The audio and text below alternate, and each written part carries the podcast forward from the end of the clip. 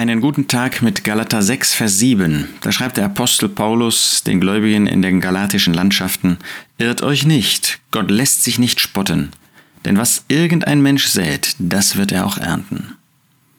Die Galater hatten viel Schlechtes gesät.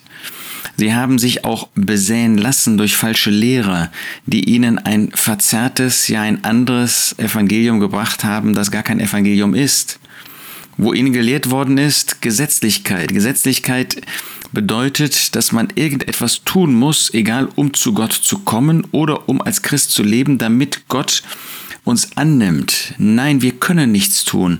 Gott hat alles getan in Christus Jesus. Er hat ihn gesandt. Der Jesus ist am Kreuz von Golgatha für unsere Sünden gestorben. Und das Einzige, was wir in dieser Hinsicht tun können, ist, dieses Werk anzunehmen. Und wir brauchen nicht irgendein Gesetz zu halten, sei es das Gesetz vom Sinai oder irgendein anderes, um zu Gott zu kommen, um von Gott angenommen zu werden.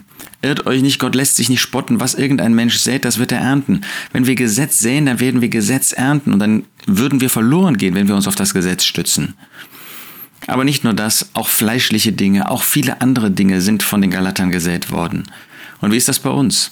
Wir sollten immer bedenken, dass das, was wir säen, auch eine Ernte hervorbringen wird. Und dass die Saat, die wir bringen, dass sie Folgen hat. Was ist das, was wir in unserem Leben sehen? Was ist das, was du tust? Ist es ein Leben für Gott? Dann wirst du auch ein wunderbares Ergebnis sehen. Dann wirst du sehen, wie du in Gemeinschaft mit Gott leben kannst, wie du den Segen Gottes erntest, wie du die Gemeinschaft mit Gott auch in deinem praktischen Leben erleben wirst.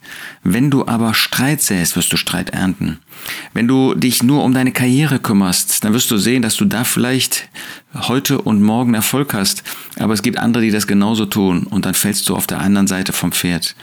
Wenn du nur deine Familie suchst, aber nicht das Reich Gottes, nicht das, was inmitten des Reiches Gottes wichtig ist, dann wirst du sehen, dass du auch deine Familie letztlich im Blick auf das Reich Gottes verlierst. Irrt euch nicht, Gott lässt sich nicht spotten. Es ist nicht egal, wie wir unser Leben führen, es ist nicht egal, wie du dein Leben führst. Nochmal, du kannst nicht irgendetwas an Wohlgefallen von Gott erreichen, dass er dich besser annimmt. Aber was wir sehen, was irgendein Mensch sät, das wird er auch ernten. Das ist zum Guten so, aber es ist auch zu unserem Schaden so, wenn wir nicht das Gute, nicht das Geistliche sehen.